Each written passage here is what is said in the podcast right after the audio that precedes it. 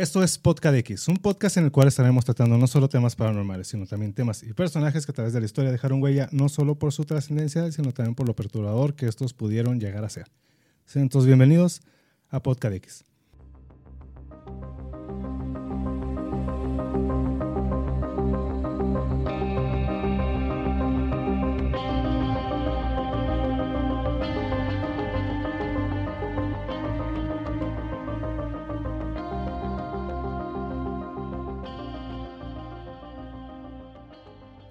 Sean bienvenidos a este noveno episodio de su podcast X. Un saludo aquí su buen amigo el chino Conspiraciones Locas X. Aquí saludando a Belia, la brutalmente honesta Coslova. ¿Eh? ¿Qué tal con este? Ándale, qué chingón. y hablando de verdad. Este, ¿qué onda, chino? ¿Cómo estás? Ya nueve episodios. Este, pues aquí otro viernesito para darle rienda suelta a las conspiraciones y temas paranormales. Muchos saluditos a Anaís, Arturo. Hasta Torreón. No pueden faltar esos saluditos. Pues aquí estamos ya de regreso después de un, de un fin de semana bastante doloroso para el hígado porque le dimos carrilla. Ya estamos reponiendo. Pues es que no es lo mismo ya estos cuarentones que ya que traigo encima, pues no, ya.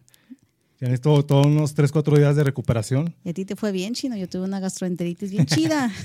ya no estamos por esos jales, pero pues ni modo, nos lo lamentamos. Y luego, como fue el live, pues agarramos la, la juerga aquí en el, en el en vivo, que si no lo han visto, chéquenlo donde hablamos de cine de terror. Ahí está disponible por Spotify.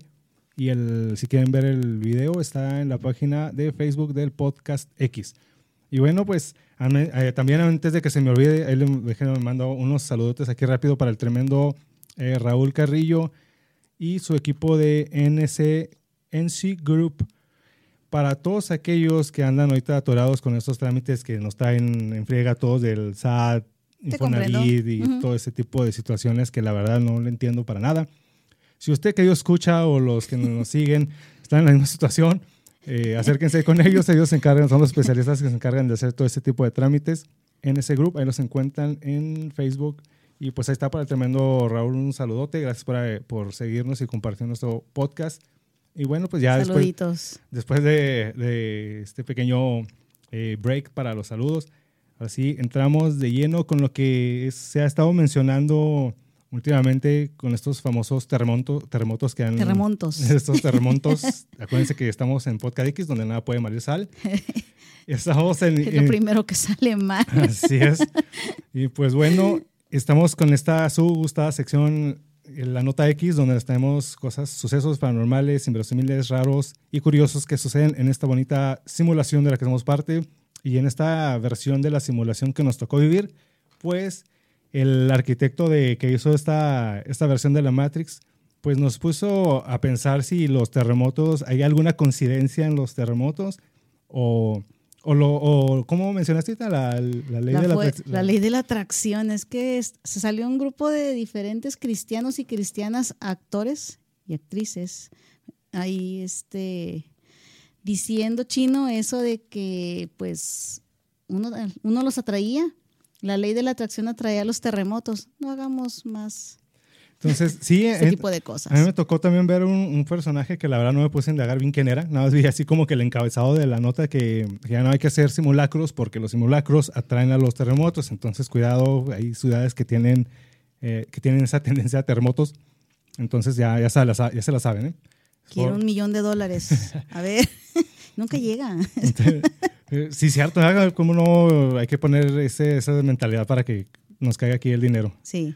Entonces, pero bueno, pues se ha, se ha, mencionado que si nada más aquí en México, que si es coincidencia, que si hay algo más detrás de estos terremotos, de estas fechas, que por qué esa fecha en particular.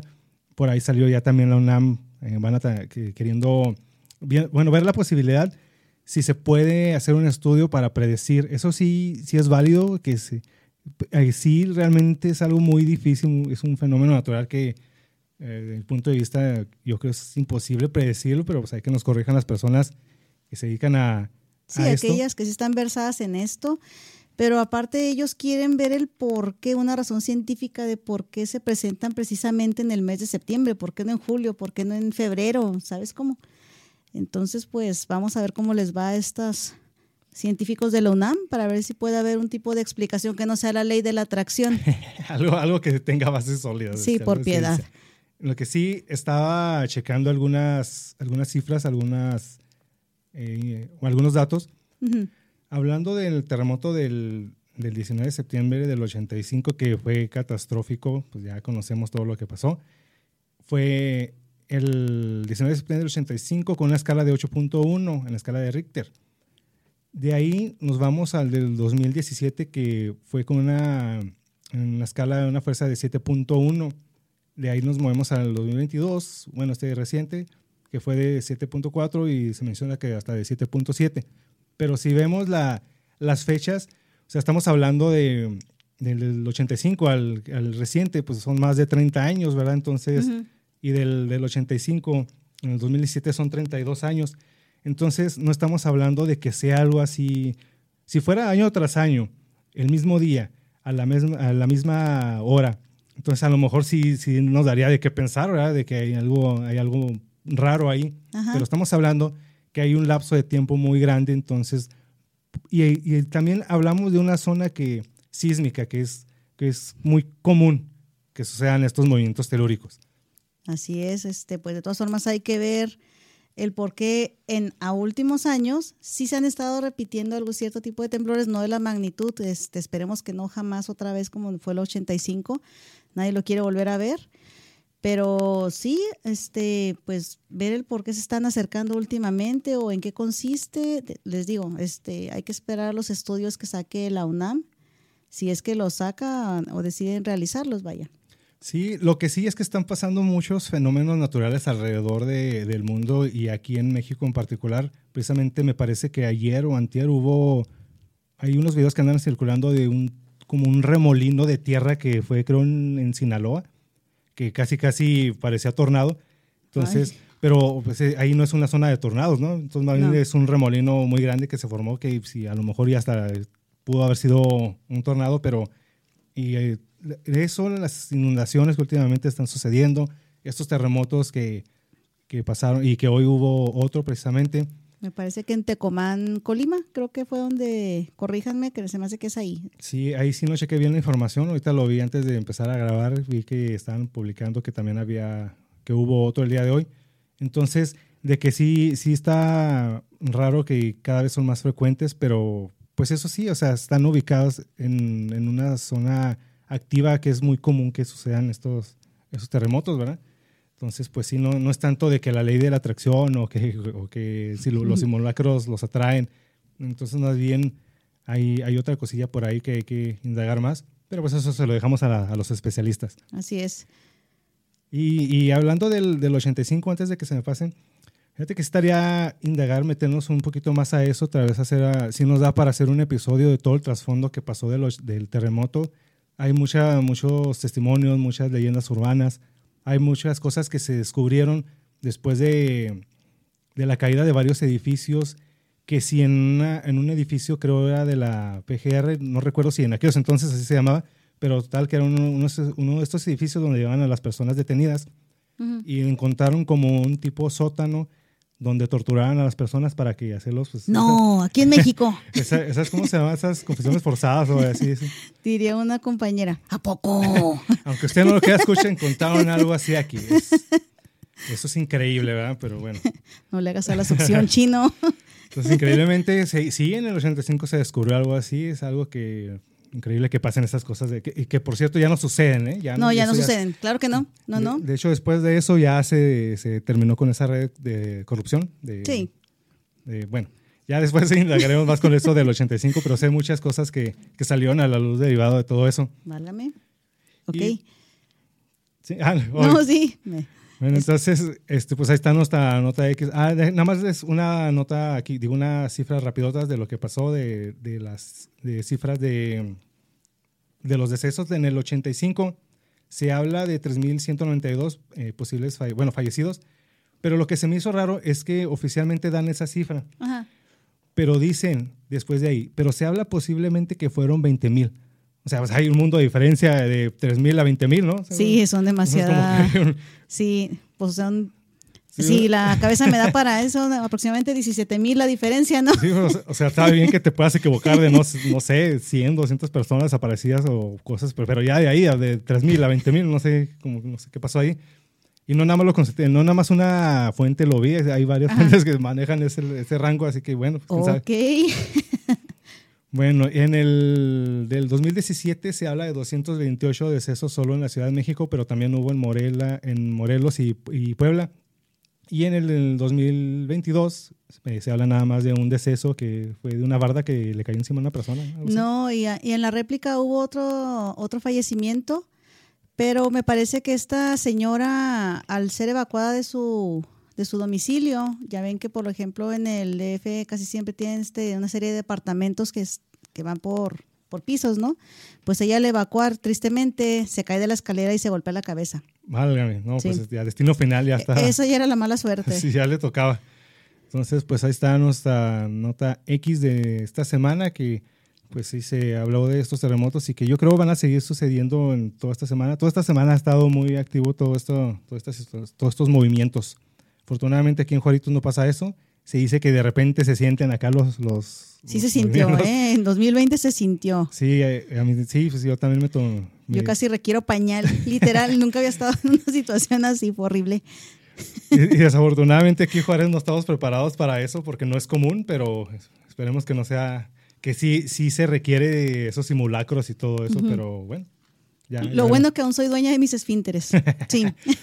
Entonces pues ahí está la, no- la nota X y pues bueno, ya entrando de lleno aquí lo que nos toca hablar hoy porque vamos a abarcar un poquito de todo, de todo este folclore japonés que sin duda yo creo para muchos nos fascina, no tanto, nos vamos a enfocar todo lo, lo que es terror, pero hay un sinfín de cosas que yo creo a, a muchas personas nos llama la atención de ir a conocer este lugar.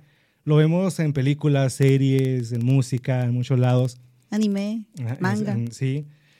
Y, y se, uno se lo afigura, pero ya estar ahí, ¿no? O sea, se, se imagina pues, estos países de primer mundo, nada más que pues eso sí, infinidad de mucha gente y mucha, mucho tráfico.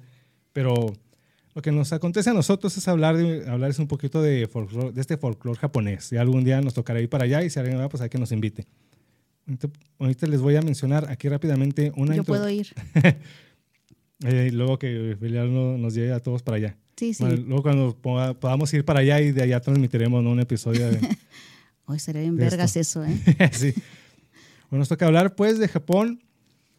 Es un lugar que sin duda a muchos nos gustaría conocer, un lugar lleno de cultura, de historia, de tradiciones, un pueblo influenciado por el honor, la obligación y el deber que ha sabido levantarse después de las tragedias de gran magnitud de las que han sido objeto. Recordemos los bombardeos de Hiroshima y Nagasaki en el 45, después el tsunami en el 2004, pero Japón cuenta con una tradición muy grande y este, muy bonita que como es la vestimenta, cómo olvidar los, los kimonos o los gakuran, que es comúnmente los comúnmente utilizados como, eh, por la mayoría de las secundarias en Japón y claro la famosa cultura del anime, cosplay y videojuegos, que el, no sé si está bien pronunciado, gakuran, gakuran, gakuran, Gakuran. gakuran, que es este, este uniforme que traigo yo, el típico uniforme Levántate, que te vean.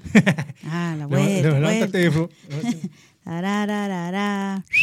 Ese es el típico Gakuran utilizado hoy por las secundarias.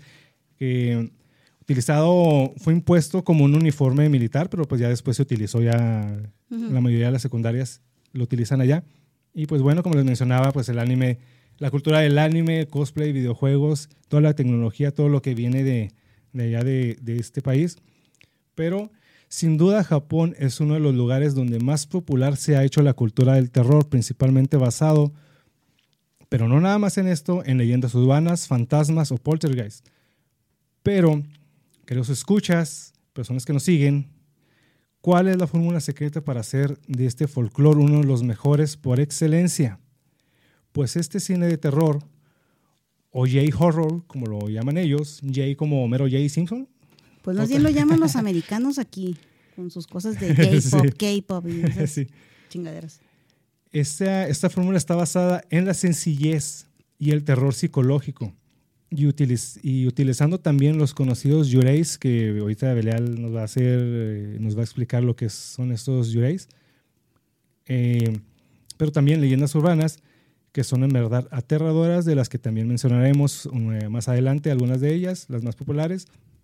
pero en lo que sigue predominando en toda esta cultura siguen siendo los yureis o los, los yureis, los yokais, o los llamados, no sé si está bien pronunciado, on, onrois, onrois, onryo, onryo, eh, que son fantasmas que, vuelve, que vuelven al mundo de los vivos para causar estragos, o los yokais. ¿Qué son los yokais? Son espíritus o demonios, algunos con partes de animales, pero por lo general más poderosos que los humanos. Se cree que su origen viene desde el periodo Muromashi de 1336. Un ejemplo de estos yokais, pues a todos nos va a sonar que yo creo que los, hemos visto en muchos lados, pero a veces no sabemos eh, que, cómo, cómo se llaman realmente, que esto lo podemos ver en la película de The Grunge o La Maldición, en la que este yokai se transforma en algo grotesco y lleno de furia debido a un evento emocional extremo. De hecho, ella es una yurei, no un yokai. Ah, ok, entonces está. corregir eso porque lo, aquí me lo, lo chequé que, era un. Sí, de hecho, un yokai por lo regular es un tipo de demonio. Este, generalmente sí, sí proviene de un mundo espiritual que nunca fue humano como tal. Los yurei sí fueron humanos previamente antes de convertirse en estas entidades espirituales aterradoras. Entonces, ahí esa, entonces el, el personaje este de, de, de Grunge es un yurei. Es un yurei. O una yurei, si lo quieres decir así. Y ahorita vamos a ver dentro de esas características el por qué siempre salen con esa, esa típica vestimenta de blanco y el todos recordaremos el personaje de Laro que fue la que trascendió y se hizo famosa por esa apariencia que ahorita bueno ahorita que mencionemos lo de las películas nos vamos a dar cuenta que esa película esa versión americana es un, es un fiasco porque no da no da miedo a lo mejor en su momento dio algo de miedo pero Realmente, pues no. Bueno, pero ahorita mencionamos bien. A mí me estresa nada más la parte de los caballos, eso sí me, me estresa. Eh, si, eh, si quieres mencionar lo que son eh, los yokai. Los yurei, más bien. Ah, digo, sí. confundo mucho los, los, yurei y yokai. Esa va a ser mi tarea el día de hoy. Eran demonios, ya existían. Y al final del episodio va a seguir igual. sí, otra vez, y los yokai. De hecho, ahorita lo que me dijiste, los sonrio, es un tipo de yurei. Bueno, chino, este, nadie, te lo voy a jurar, nadie en la cultura japonesa, así lo describen, nadie que haya sido amado, que esté a sus familiares, que esté rodeado de amor y cariño y que fallezca, se va a levantar jamás posteriormente como un yurei. Un yurei, por lo regular, son mujeres. Casi siempre se levantan después, o, bueno, no que se levante el cuerpo como tal, eh, claro, se levanta su espíritu de una manera para regresar y buscar venganza ya sea porque hayan sido abusadas, torturadas, este, dejadas, maltratadas psicológicamente. La mayoría de todas ellas buscan venganza, que buscan parar este, todo lo que, lo que les generó la muerte. La mayoría de estos yurei, por lo regular, como les dije, son, este, son mujeres. Estas, tipo, estas mujeres casi siempre, como dijo Chino, se les representa como una imagen chino que tienen este, tienen un, un tafetán aquí arriba que es este como un tipo de forma triangular, que es lo que las caracteriza. Tiene el cabello largo, así como su servidora, pero desgreñado. Este, uh, traen sus manitas siempre hacia el frente. Una cosa que las características es que por lo regular no tienen pies. Tú los ves y no, eh, no los vas a ver porque no están conectados a la tierra. ¿okay? o no están conectados al mundo o al plano espiritual terrenal. También están vestidas casi siempre de blanco porque es la túnica con la que las entierran. Es, por eso que están vestidas de blanco. Los encuentras desgarrados y todos mal hechos porque pues estaban enterradas. Entonces después se despiertan. Hay varios tipos de yurei, les voy a decir las principales. El funa yurei son personas que sufrieron este, una muerte terrible en embarcaciones. Están los goryu, los que tú acabas de decir hace ratito. Estos son aquellos que fueron torturados en vida, buscan venganza y que se cree que para llevar a cabo su cometido podían levantar cadáveres desde su tumba. Los Onryu son otros de los que también mencionaste, son mujeres que por lo regular habían sido abusadas, calumniadas y o asesinadas por sus amantes, ¿ok? Amantes parejas, estoy hablando, ¿eh? no, no que anden ahí de cuscos. Estas también buscan venganza. Los Ubume son generalmente de índole benevolente. Son aquellas mujeres que por lo regular perdieron la vida durante el trabajo de parto y o este, aquellas mujeres que dejaron también a sus niños muy chiquitos y regresan para cuidarlos. Realmente, como te digo, es de carácter benevolente este tipo de yurei. Están los ashiki warashi. Este tipo de, de yureis, por lo regular, son niños que también perdieron la vida a temprana edad, pues son niños, ¿no? Su carácter también, pues no es del todo benevolente, pero son traviesos. Te pueden generar alguna diablura y pues te puede pasar algo malo por la travesura realmente, pero no es, no es su naturaleza ser ser malos. Están los Ikirio. Estos son los más raros de todos los que pueden existir dentro del mundo de los Yurei. Estos son manifestaciones del alma de una persona que se encuentra viva. Esta deja su, cuerpo y va y busca y comete la venganza que su cuerpo realmente no puede realizar. Para que se presente un Yurei, se tiene que presentar el Onnen. El Onnen es una mezcla tan poderosa de ira y rencor que acaba por cobrar vida y arremeter contra quienes lo crearon, algunas veces contra aquellos que se llegan a topar contra este tipo de, sentimientos. Por, tú lo decías ahorita, por ejemplo, el de la maldición o de grudge. Este, Aquel que se topara, el que estuviera en la casa, si era Sadako. Sadako. Sí. me parece que cualquiera que se topara con ella iba a arrasar y los iba a matar. ¿Ok? No así también este, por ejemplo, en el caso del el, aro, aquí, pues en este caso el onen, este, sí lo toca, pero solamente va a matar a aquel que se topó directamente, no extendiéndose a otras personas a menos que los expongan, ¿verdad? La única forma de que un yurei se calme es cuando su onen es calmado, o sea, el objeto de su venganza se ha, se ha cumplido. Ok. ¿Sale? Ok. Hay varios tipos de, de, yurei y Japón tiene varios este, relatos de los más populares. ¿Quieres que te los vaya contando, Chino? Que son los más comunes y son los más populares que tiene Japón. ¿eh? Yo creo que muchos sí los han escuchado y de ahí se basaron para varias películas. Si quieres, mencionamos primero lo que son... Dale, dale. vamos a mencionar ahorita antes de entrar con, lo que traes ahí. Vamos a mencionar aquí, pues Japón como tiene, tiene de todo, tiene sus, estamos viendo que los yureis, yokais, también tienen sus leyendas urbanas. Y ahorita vamos a mencionar algunos juegos paranormales. Ahorita que, que, viene la época de octubre, fiestas, disfraces y todo eso, para toda la gente que, que no es fiestera, que, se, que prefiere quedarse en su casita y hacer su maratón de películas de miedo, o ponerse a jugar esos juegos de mesa familiares, no sé, la Ouija o algo, o algo así, o, o, Charlie Charlie, ¿cómo se llamaba el otro? Charlie Charlie, era uno de esos. Entonces, esos juegos familiares de octubre, ¿no? Entonces, ahorita les, les voy a mencionar aquí unos juegos paranormales. Ojo, si, los, si ustedes los hacen y les funciona, pues ahí mándenos un mensaje a ver cómo, a ver cómo les fue.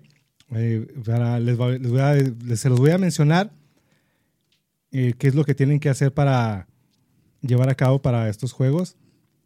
Igual a lo mejor aquí en nuestro live nos aventamos uno de estos juegos. Disclaimer, si lo hacen es bajo su propio riesgo, ¿eh? Nada más nos cuentan, eso sí, nos cuentan cómo les fue. Díganos a ver cómo la pasaron. Les voy a mencionar aquí algunos juegos diabólicos japoneses populares de allá, que inclusive se menciona que hasta son prohibidos en aquellos rumbos. El juego de la bañera. Para comenzar, el juego se debe, en el juego, eh, para comenzar el juego, perdón, se deben quitar la ropa y entrar a la bañera cuando estén en esta, eh, eh, cuando estén, que el vapor sea suficiente para empañar el espejo del baño, tomar un pequeño baño y cuando, termine, cuando termines repite Durama varias veces, seguido de Durama San tropezó. Sabrás que el juego comenzó cuando escuches golpes en la puerta. Vístete lo más rápido posible y sal de tu casa, ya que sentirás que ella te persigue y tendrás más espacio para oír en la calle.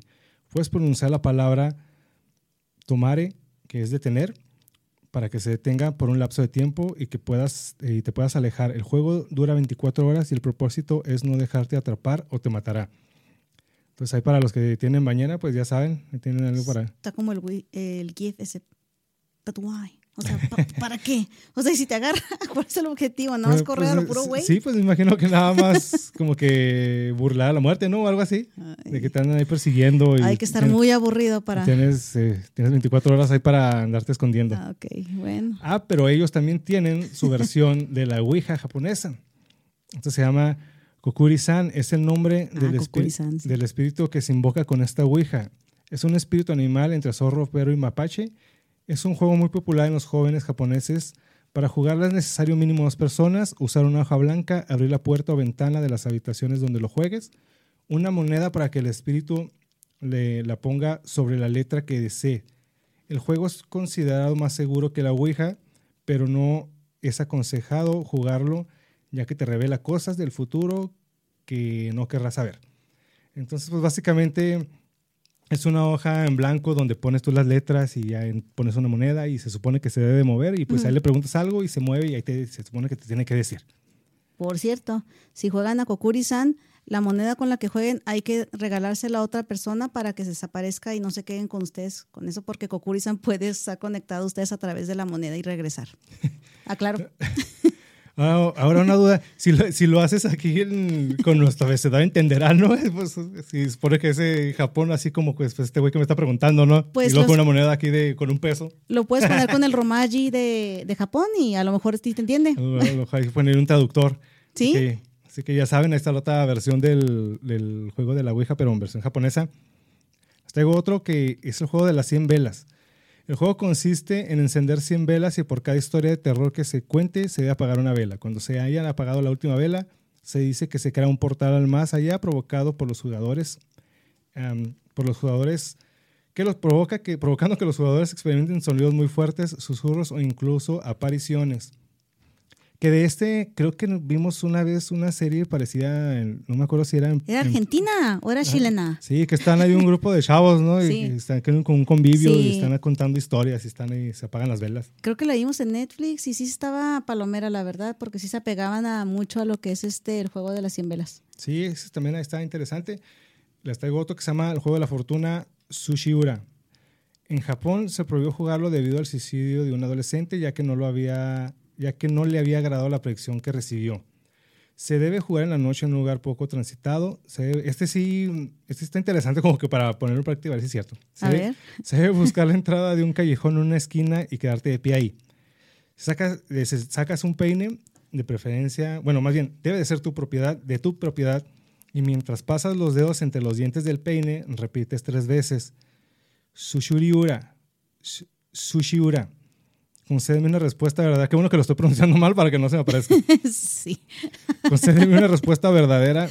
Cuando veas que un extraño se aproxime, cubre tu cara con un libro y sin dejar ver tu rostro, pregúntale al extraño que te diga tu fortuna. Entonces, básicamente, pues nada más hay que conseguir ahí un, puente y llevarte tu peine y pronunciar estas palabras y se debe, se debe aparecer ahí alguien que te va a decir Háganlo en países de primer mundo, aquí en Juárez no se vayan a meter un callejón y les, sí les va a salir alguien, pero no creo que sea su chiura. Sí, aquí hay que tener más miedo a los vivos que a los muertos. Entonces aquí no es recomendable. Aquí, Bueno, esa advertencia, sobre advertencia no hay engaño. Pues estos son uno de los cuatro, pues, de esos tipos de juegos rituales diabólicos japoneses que entre leyenda urbana y juegos y que, se, que si son reales y que no son reales, habría que ponerlos en práctica alguno de ellos, a ver qué, a ver qué sucede. Pero antes, antes de que, que empezara con las narraciones, con los, ¿qué son las leyendas urbanas? Son, sí, son leyendas urbanas y los cuentos de Yureis.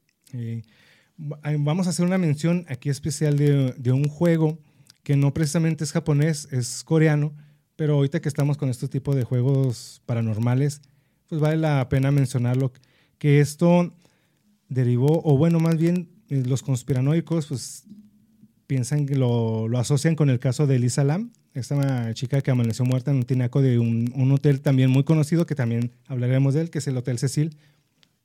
Este, en este video se ve a esta chica ahí adentro de un elevador, que supuestamente ella hace varios... Bueno, el juego del elevador se supone que hay una combinación que tú tienes que, picarle y tienes que moverte en los pisos de acuerdo hay una combinación de los pisos. No sé si tengas tú la combinación de los pisos. La verdad es que no me sé la combinación. Hay que, yo creo que dedicamos uno a eso para estarlo haciendo y, lo probamos. Nos podemos ir a, un edificio.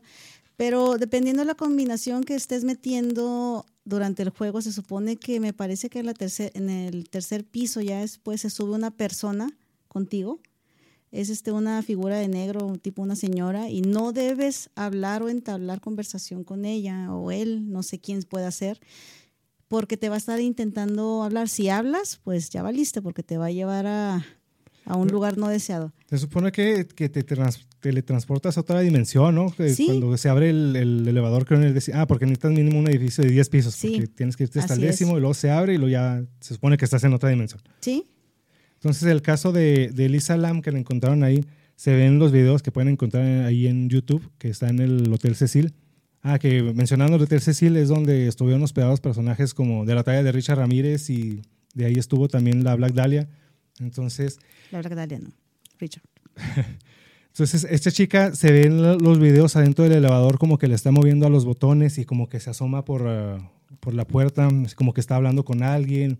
Entonces lo relacionaron con este supuesto juego de- del elevador. Entonces, pues ahí está. y Luego hablaremos de eso. Igual pueden checar los videos en YouTube. Ahí está donde se ve ya que entra al, al elevador y tiene una como que un- como que unos movimientos medio raros.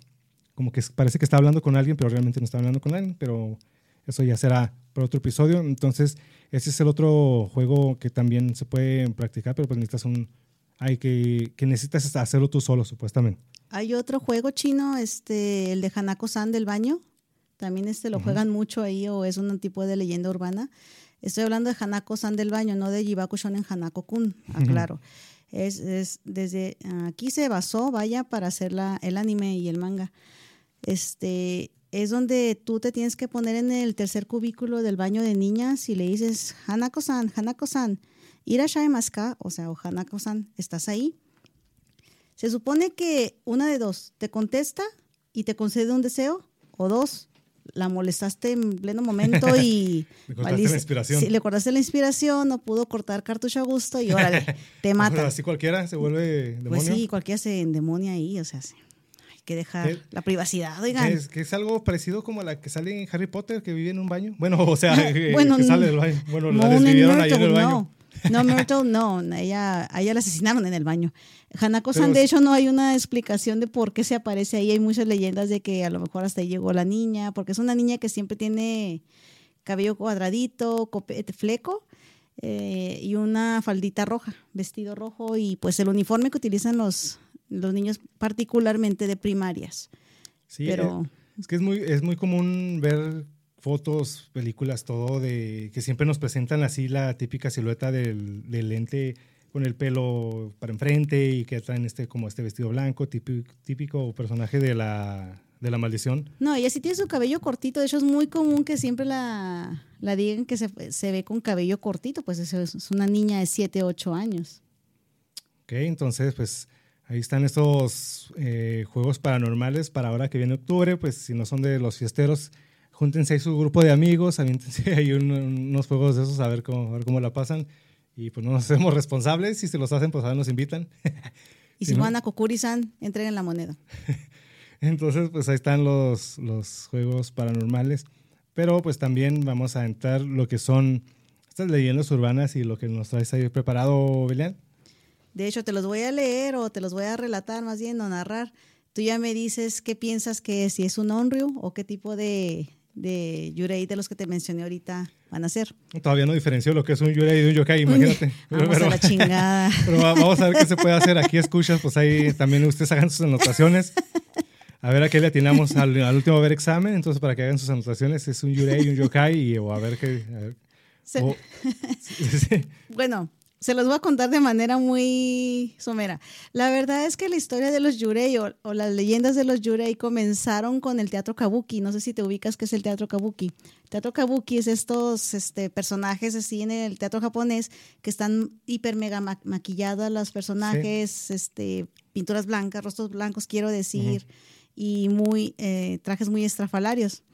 Bueno, pues de ahí salieron los primeros yu- yurei y de ahí se fueron pasando de, temporada en temporada hasta que ya se fueron generando como si fueran pues personajes reales o que realmente acechan los lugares. Uno de esos es Oiwa. Oiwa es una mujer que falleció en el 1633, 36, perdón, de 20 años de edad.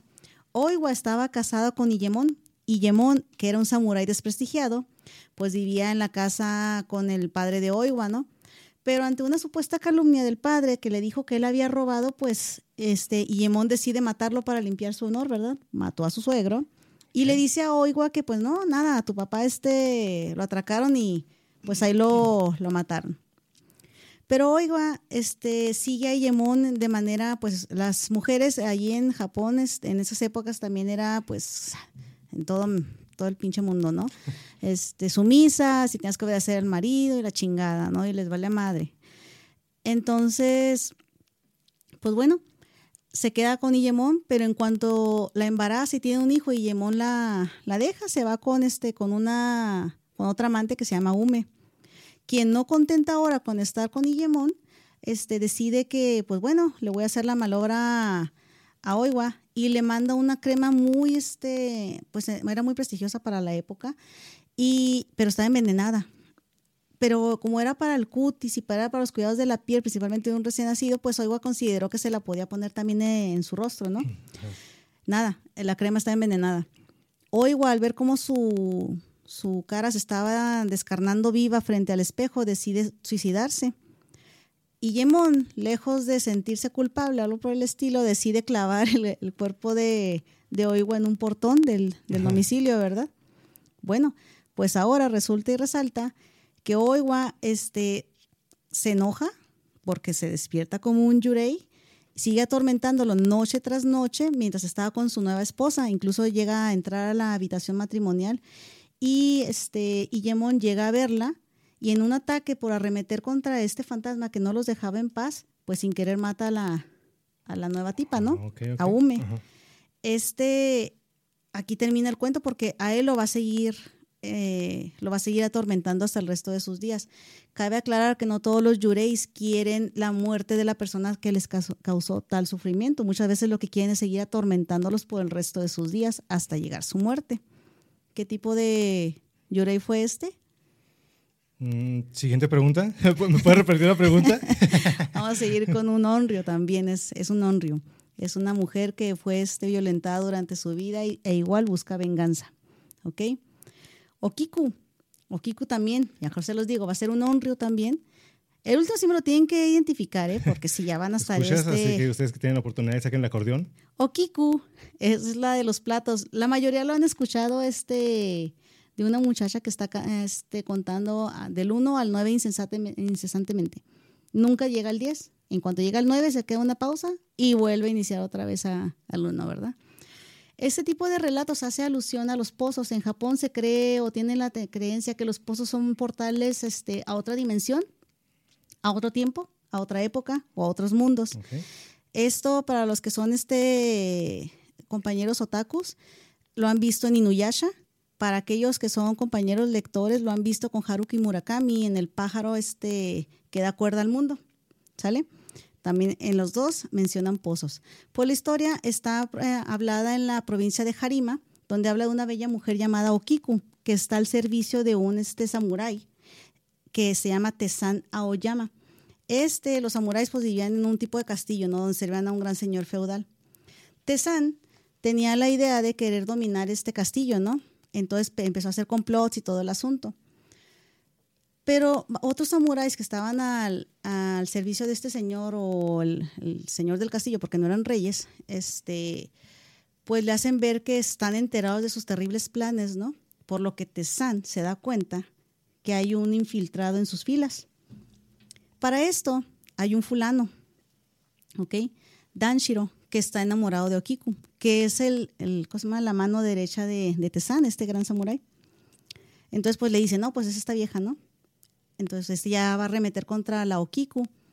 Entonces el Danshiro se va con Okiku, le dice, oye, el samurái ya sabe que tú eres este, la que estás infiltrando cosas a, a las fuerzas enemigas, yara yara, y que estás delatándolo.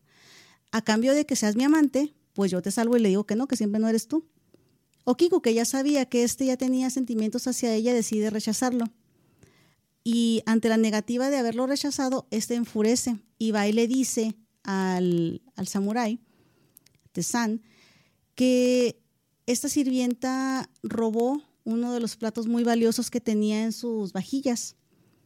Eran 10 platos para, por eso el del, del 1 al 9 y que nunca llega al 10. Entonces, el, el samurái decide asesinar o mandar a asesinar a Okiku y la tiran a un pozo. Posteriormente, todas las noches, se encuentra una voz extraña que todo el día se encuentra diciendo uno, dos, hasta llegar al nueve, ¿no? Y nunca termina. Su, su objetivo de Okiku, el objetivo de Okiku es atormentar a quienes la oigan de estarla contando y que nunca pueda llegar al plato número 10, ¿no?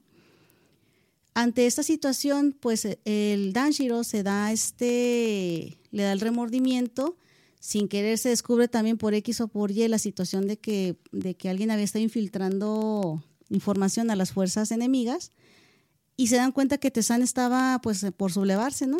Lo mandan que se autosuicide o que se haga la automorición. Este, y pues ahí termina el cuento, ¿no? Se desviva. Así, hasta así, de ahí. Entonces, pues, desde entonces se dice que para, si llegas a encontrarte con Okiku y la oyes contar hasta el 9 y oyes que está, pues grita de repente, ¡10! Y ya se va a callar. ya con eso. Sí, porque ya la vas a, vas a quitar este, lo que te dije ahorita, su onen, se va a apaciguar porque ya, pues le dices, aquí está el 10, o sea, ya, vete a descansar. Lo que está buscando. Sí, y ya, duérmete. Duérmase. y se duerme, ¿no? sí, se duerme. Otro, sí, ese es uno de los más comunes. Aquí ese es el que les digo que me tienen que identificar. A ver, vamos a ver. La dama de Rokoyu. Y Kiryu, por ahí vamos a empezar, nada más les voy a decir, a ver si se acuerdan después. La, la historia de la dama de Rokuyo se encuentra basada en la historia de Genji en el siglo XI de hecho, esta se considera la primera novela moderna del mundo, ¿eh? En Japón. Este, bueno, también del mundo, de ahí fue, ese fue el asunto, ¿verdad? La dama Rokuyo estaba casada con un príncipe heredero y ella gozaba de lujos cuanta mugre, no te imaginas, ¿no? Pero ya estaban por ascender al trono cuando ante la prematura muerte del esposo de Rokuyo, pues ella pierde su estatus y la deja en un este purgatorio social a sus 27 añitos, ¿verdad? pues imagínate que te quedes viuda y que no pierdas todo tu estatus social, pues es una situación un poco grave. Pero esta mujer no perdió, que no crean que haya perdido tanto el, el, tiempo, ¿no? Se enrola o se encuentra en un amorido con este, con este muchacho llamado, ay, está haciendo calor aquí, Genji Hikaru. Pero este amorío no duraría mucho porque pues el fulanito estaba casado. Y luego resulta y resalta que se regresa con su legítima esposa, pues deja la otra, ¿no? Como les dije, esta muchacha Rocuyo, la dama Rocuyo, pues se dice la dama Rocuyo, es, era una persona muy bien educada, cortés y de modales muy finos. Por lo tanto, jamás se iba a poner este, a soltar sus verdaderas emociones frente a nadie, ni siquiera frente a Genji. Pues resulta y resalta que comenzó de repente la dama Rocuyo a presentar unos sueños muy extraños donde veía que su alma, por así decirlo, se desprendía de su cuerpo y de repente iba a la habitación donde estaba Aoi, que es la esposa legítima de Genji, y se veía que la maltrataba y la estrujaba de una manera brutal, incluso hasta la golpeaba en el, en el pecho. y de repente despertaba y decía, pues, ¿qué estaba pasando? Pero estos sueños, que realmente no eran sueños, eh, eh, al mismo tiempo, en, otra, en otro lugar, Aoi estaba presentando durante sus noches, mientras ella estaba embarazada precisamente, porque aparte estaba embarazada, presentaba dolores intensos y se la pasaba en un llanto agonizante durante todas las noches hasta el final de su embarazo. Y así continuaron también los, los sueños también de la dama Rocuyo. Finalmente Aoi da luz, pero Aoi, ante todo el maltrato psicológico, el maltrato físico que nadie podía explicar durante la época, pues termina falleciendo. Esto es uno de los que, que les decía que era y Kiryu son aquellos que les digo donde salen este que se sale el alma. Afortunadamente no son los más comunes de los este de los yurei, porque pues esos salen sin que la persona se dé cuenta realmente o sea consciente de lo que le está pasando. Tú te puedes ir a dormir y solamente sabes que es este tanto tu, tu ira, tu coraje por lo que sucedió, que decide tomar vida o cuenta propia y se va y genera tu venganza, ¿no? Este, de hecho, algunos dicen que estos son los de los ¿cómo se podría decir? Los primeros datos de un doppelganger. Ah, ok, ok. ¿Sabes cómo? Son de los principales. este, Ajá, sí. ¿Cómo ves? Son de los más comunes en Japón. Ok, pues muy, muy interesantes. Sí, la verdad es que desafortunadamente son nombres que les ponen tan medio confusos entre yureis, yokais, y todas esas todos esos nombres. Para Eh, nosotros occidentales sí, para ellos Sí, dudo mucho que para- sea confuso. sí, pues para ellos es parte de parte de su, de su esencia, ¿no? Conocer todas estas leyendas urbanas. Es como pues uno puede hablar aquí de la llorona y la supuesta teoría de que si la oye cerca es porque está lejos y si está Pues lejos es sí, porque está cerca. imagínate. Hay que comprobar eso de la llorona. Hay un montón de, de libros que te explican eso. Este, está este, el Yokai Attack. Para los que quieran este, adentrarse en eso, está el Yokai Attack, Yurei Attack, para que sepan la diferencia entre Yurei y Yokai. Les explican cada uno de los que pueden existir, sus características. Este es solamente un repasito leve de lo que realmente es el mundo grande de los Yurei. Cabe recalcar que por lo regular los Yurei o todo eso se, se hacen más frecuentes o se presentan más durante el Festival de Lobón, que es como lo que uno conoce aquí como el Día de Muertos, pero allá es en Japón y se presenta del 13 al 15 o 16 dependiendo de las fechas porque no siempre son exactas. Se celebran todos los años en Japón el Festival de Lobón para las entidades que ya nos dejaron de este, de este mundo. Pues estaría, estaría chido llegar a conocer, ¿no? Todo eso, esa- esas, ir, a, ir para allá cuando están este tipo de festividades. Pero ese tipo de festividades, o sea, cualquier mortal puede entrar, o sea, o no es ese tipo de, de- Está de abierto- festividades que nada más son para, para ellos, ¿verdad? Bueno, está O abierto sea, al turismo, mexicano. ¿verdad? Ajá. Este, ¿cómo te diré? ¿A dónde fregados te puedes poner ejemplo? ah, eh, pues sí, la maldición. ¿Te acuerdas este donde esta muchacha se lleva al, al chico antes de ir a la escuela? El, el día eh, que ella fue a, a la escuela, digo, a encontrarse a la casa de, de Sadako, que se paran frente a un, a un cementerio y dice, mira, Sí. están rindiendo tributo y todo Oh, el sí, que están o sea, ahí unos señores ahí sí. en... este, hay muchos, pueden ser directamente así o el más tradicional que es con lámparas, así linternas muy bonitas, ustedes los han visto en el río, dejan levantar globitos. Disculpen si estoy siendo irreverente, no sé si dije la palabra globitos de una manera grosera, no, me refiero, se, Así se ven, conocemos nosotros. sí, se ven muy, se ven muy kawaii todos los de ahí. Y se presenta de manera muy respetuosa. Claro que la gente puede acudir, pero por lo Sí. regular son personas que pues están a- es- expresando su amor a sus seres queridos, Sí, ¿no? pues eh, como mencionas, pues es igual que aquí el- el- la celebración del Día de los Muertos, que cualquier persona puede venir y está catalogada como, pues, para nosotros es una festividad, a lo mejor para otras culturas van a, han de pensar que nosotros le estamos faltando el respeto a, a los difuntos, pero para nosotros es una fiesta, ¿no? Ajá, sí, o sea, para ellos es este, obviamente no van a estar tomando saque a lo puro idiota como nosotros, ¿verdad? Pero, bueno, nosotros cerveza. Pero lo hacen de una manera respetuosa y se celebra. Te, digo, este va del 13 al 15 o 16, dependiendo del año. De agosto es cuando se, se celebra. Ok, pues ahí está todos los yureis, yokais, pero como no todos yureis, yokais y juegos paranormales, también tienen su también tienen sus películas eh, japonesas que pues obviamente pues está influenciado de todo esto que, que- que estamos es. hablando. Y como todo buena película, pues también tiene su copia americana, Hollywood, que bueno, siempre nos, ha- nos sorprende con sus y sus y, o sea, Hollywood con sus películas y nosotros con las traducciones. Mm. Sí, pues de hecho La Maldición fue una buena, la estadounidense fue una buena adaptación de la original, Ajá. no así sus secuelas porque qué horror. Sí, mira, y hablando, y hablando de películas, pues mira, no solo Japón, sino también Corea lo está haciendo muy bien con respecto a películas, series que están saliendo, eh, que hay algunas disponibles en Netflix, como es la, esta serie, hablando de, de coreanos, que es Estamos Muertos, que nosotros la, que Estamos Muertos básicamente es una serie de, de zombies. Que a mí en lo particular, a mí nunca me han llamado la, atención- la atención las películas de zombies, ni series, ni nada de eso. Nada más hay, hay se me vienen a la mente dos. Esta serie que, está, que se llama Estamos Muertos, que sí está, está interesante, así ya está ahí en Netflix. Y de películas de zombies, la de Guerra Mundial Z, que sale este Brad Pitt. Qué miedo es, y corre de esa sí. manera, qué pinche susto. Sí, o sea, no el típico zombie que no puede moverse y está, no, al contrario, salen los, los zombies. o sea, chinga. entonces, yo creo que eso es lo que la hace todavía. Si Y la, sufres de las rodillas, valiste madre. y la, y la de, aunque no, no recuerdo si es de, de zombies donde sale Will Smith. que- Ah, ¿Cómo se llama? el- ah, ajá, y pero- Sam. pero Ay, no. no sé, ¿sí? no, Sam es el perro, lo mata. Pero no, pero no recuerdo si es, si es zombies también o es Sí, un son zombies. experimento. Son, Sale control. Bueno, es un pues, virus pues, que se descontrola y genera un tipo de zombie extraño. Entonces creo que sí, ahorita me acordé, ahorita me acabo de desbloquear un, un recuerdo que Nada también está... Estos zombies estaban curiosones, ¿eh? porque eran como un tipo parecidos a los vampiros porque no salían a la luz del día. Ajá, ¿Sí estaban, ahí, acuerdas? en- estaban ahí en las sombras.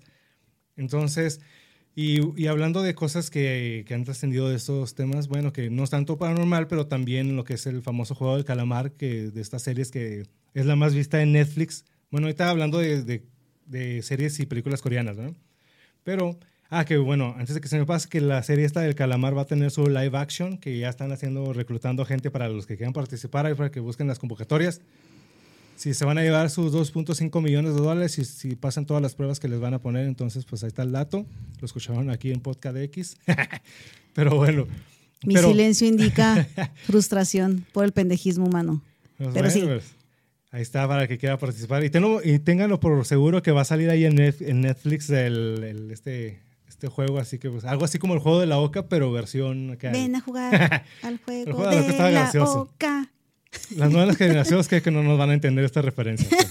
Yo creo que no. No, no saben ni lo que estamos hablando, pero bueno. Ahí, ahí googleenlo o métanse a YouTube. Y ahí van a encontrar a alguien muy conocido. Calzoncillo Man. Y a Flecky, el que te cortaba el pelo, el que te Sí, rapaba. es cierto. Estaba bueno, un ojo al juego del calamar, el juego del juego de la oca estaba bueno, estaba chido.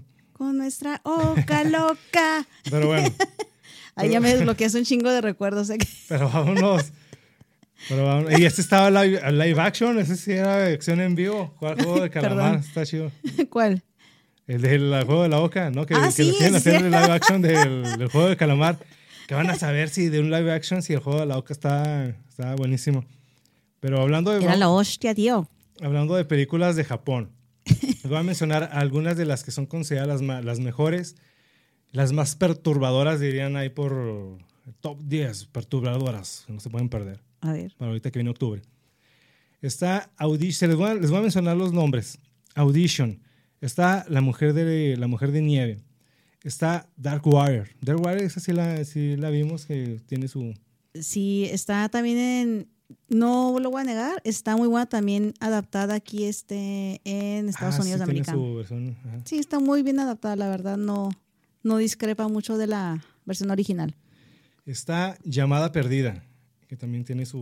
Que tampoco sabía que yo que era originaria de allá, la verdad es que Y- claro, desconocía. y claro que este, en este top no puede faltar Juon de Grunge, que por cierto, The Grudge. de Grudge, que por cierto tiene... Grunge es de Nirvana. sí, es cierto.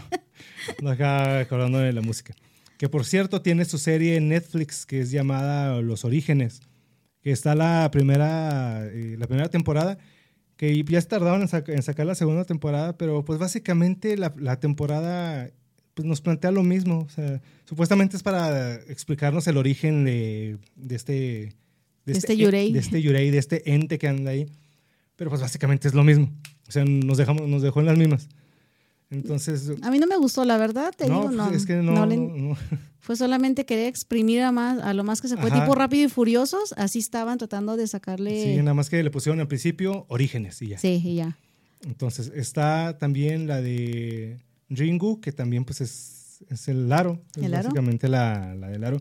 Ay, como les mencionaba ahorita al principio de, de la película El Aro, la versión americana.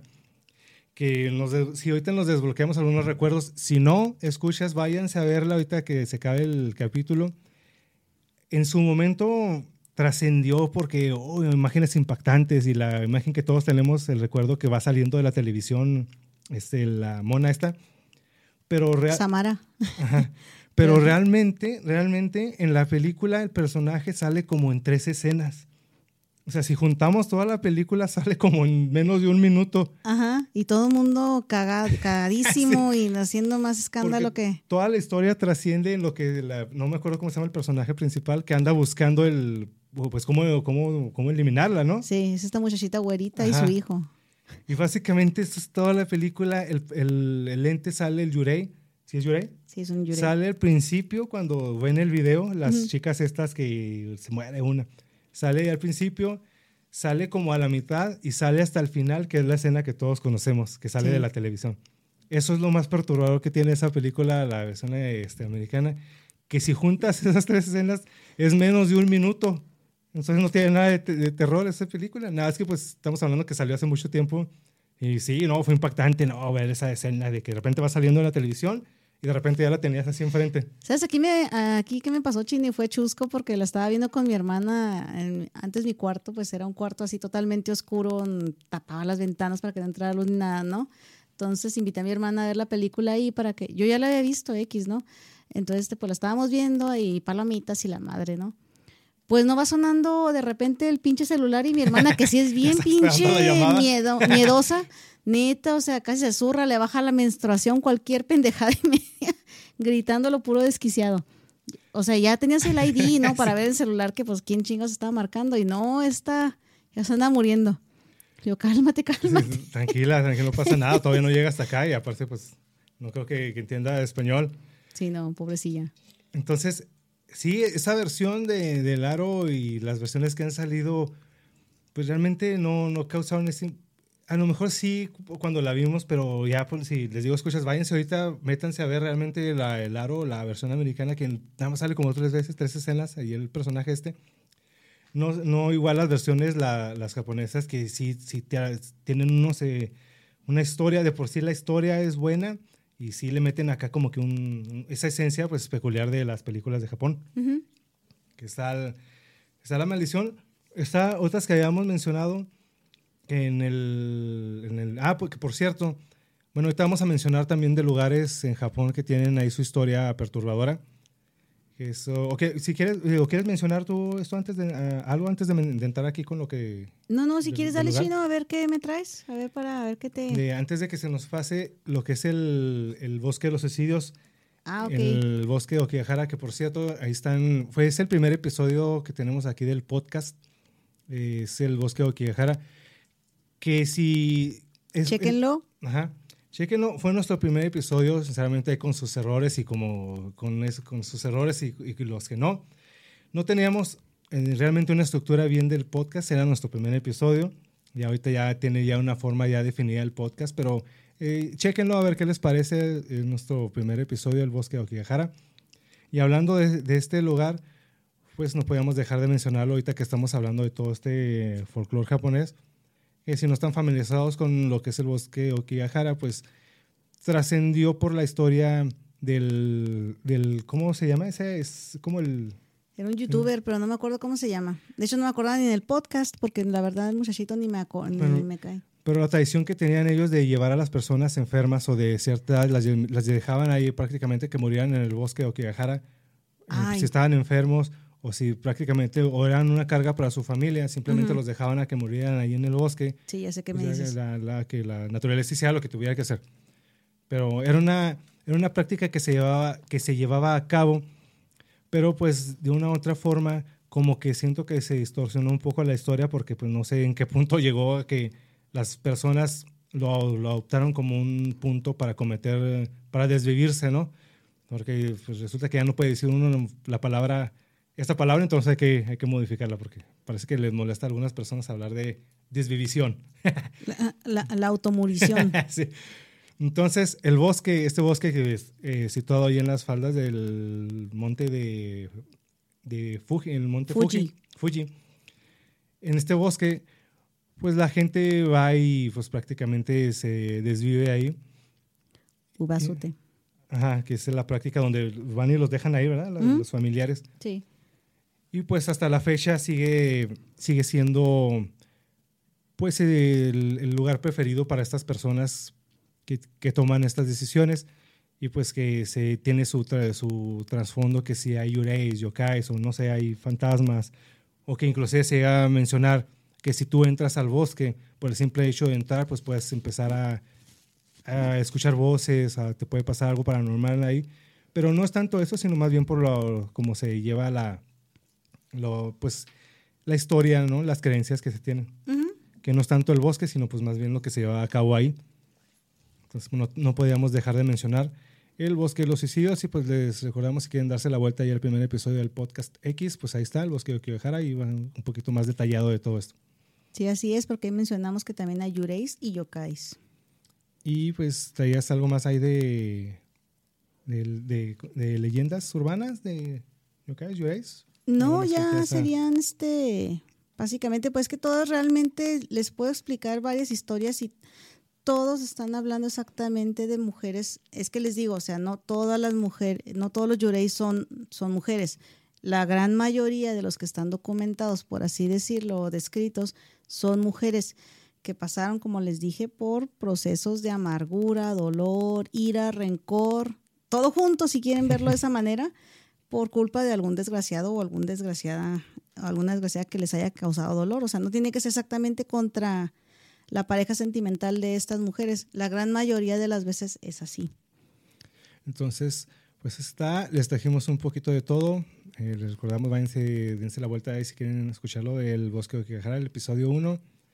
Y pues antes de despedir al podcast, bueno, eh, tenemos preparado lo que es el siguiente live para el 29 de octubre, sábado 29 de octubre. Sí. Que, que es nuestra fiesta mayor para todos los amantes de lo paranormal y que ya entramos en el otoño, ya está más fresco, ya, ya se respira ese olor a, a miedo, a fiesta y todo eso. Y, y, ahorita que les mencionamos que no, para la gente que no es fiestera, pues ahí mejor hagan su maratón de cines de, de terror. Ahí tienen algunos juegos paranormales para que se, se pongan ahí a jugar ahí un ratito. Y hablando del live, pues va a ser, vamos a, bueno, el tema lo vamos a definir, pero ya tenemos algunas sorpresillas que, bueno, mejor se los decimos de una vez. Vamos a hacer. Bueno, vamos adelantándoles vamos poquito a ver para, que, para que vayan corriendo la voz. Vamos a hacer un unboxing. De aquí Belialcos vas a aventar un unboxing de una Ouija. Entonces, y va a haber un unboxing y vamos a jugar a, a ver qué pasa. Vamos a ver cómo nos va aquí jugando a la Ouija live. Sí, va a ser nueva, ¿eh? Para que no vayan a decir que está manipulada y se mueve solo la mendiga Ouija. Si se les Sí, mueve el cursor y resulta y resalta y ya nos anda llevando la que nos trajo, pues sí funcionó. Sin que se pierda la señal, que ven, eh, que ven cosas raras, que se empieza a mover algo por acá. Entonces, ahí avísenos y mándenos Sí. aquí a la camper porque ya. Vamos al padrecito. ¿Y qué chingados va a ser el gaca la camper? Mándenos a alguien, pero aquí ya se apareció. Aparte ya ni campers me parece. Entonces, 29 de octubre. Para los que no conocen qué es una camper, aquí en Juárez se utilizaban, eran patrullas. o sea, es- sí, Donde se- se paseaban a mucha gente. Sí, nos acaban a pasear a toda la gente que se portaba mal. Entonces, 29 de octubre, en vivo, unboxing de una Ouija. El tema también va a estar muy bueno para que vayan corriendo la voz. Y pues antes de irnos, eh, a saludar y agradecer a nuestro patrocinador Disturbia. Aquí está, ahí lo pueden ver. Nos pueden seguir ahí en Facebook, Instagram, Twitter como Disturbia MX, donde pueden encontrar playeras, tarros, tazas, todo con referente a los temas tratados aquí en el podcast. Tenemos paranormales y tenemos algunos tarritos por cortesía de Disturbia. Y también eh, menciono Playeritas también. playeras de Witch y todo, todos estos temas. Hay una colección muy buena, mamalona, no se la pueden perder. Entren ahí al Instagram de Disturbia MX de Serial Killers, que también tenemos ahí preparados algunos temas con respecto a estos Serial Killers. Y otra cosa, que se, nos, que se, no se les pase ver la serie que está ahorita disponible de, de Dahmer, Jeffrey Dahmer. Ah, Jeffrey Dahmer está muy buena, tienen que verla, realmente. Oh, no, muy bien retratado. Ya dejando de cosas, no estoy a, a favor porque siempre me tachan a mí de que estoy a favor de Sí, andar es- descuartizando gente. No, sí tengo ganas, pero no lo voy a hacer, claro. Tómelo por ¿Quién el lado amable, es, es- es hablar de, este, de, estos, de esos personajes. Eso se trata de este, de este podcast. Está muy bien retratado, está muy bien realizada la, la serie, o sea, sí les va a gustar. Si son de estómagos este, sensibles, pues sáltense algunas que otras escenas y- o tómense un difenidol, alguna chingadera para que no les dé náusea. ¿Sale? Sí, o son generación de cristal, mejor ni se asomen, mejor vean otra cosa. Entonces, se lo saben, gracias a Disturbia y se, este, síganlos ahí, van a ver todas las playeras que hay, hay muchas, muchas cosas interesantes. Y antes de despedirnos, pues, Beliar Kozlova, sus redes sociales, Me encuentran como Belial Coslova en Facebook, Instagram y Twitter. ahí está. Me encuentran como Shino X, esperemos les haya gustado este noveno episodio. Y no se pierdan, el, escuchen el octavo episodio donde hablamos de cine de terror mexicano, que también se puso muy bueno. Nos esperamos en el próximo episodio. No se les olvide el live 29 de octubre, donde Belancourt va a hacer un unboxing de una Ouija. De hecho, la vamos a dejar a ella sola, porque pues aquí, eh, si os pasa algo, se le mete el chabuco, pues se le mete sola a ella. Entonces, Ya tengo varias, es que no me pasa nada, siento otro más, no pasa nada. no, se Relax. quedan aquí, vamos a hacer un unboxing, nos vamos a aventar aquí unos jueguitos, bueno, una, una platicada aquí con la Ouija, a ver si nos contesta. Mi trabajo me costó agarrarlos. Entonces, pues ahí está, los esperamos en el próximo episodio, esperemos les haya gustado, saludos para todos los escuchas, gracias por compartir, denle seguir en Spotify para que les llegue la notificación para cuando esté un episodio nuevo y nos escuchamos hasta la próxima. Yo soy el Chino X diciéndoles, esto es Podcast X, fuera.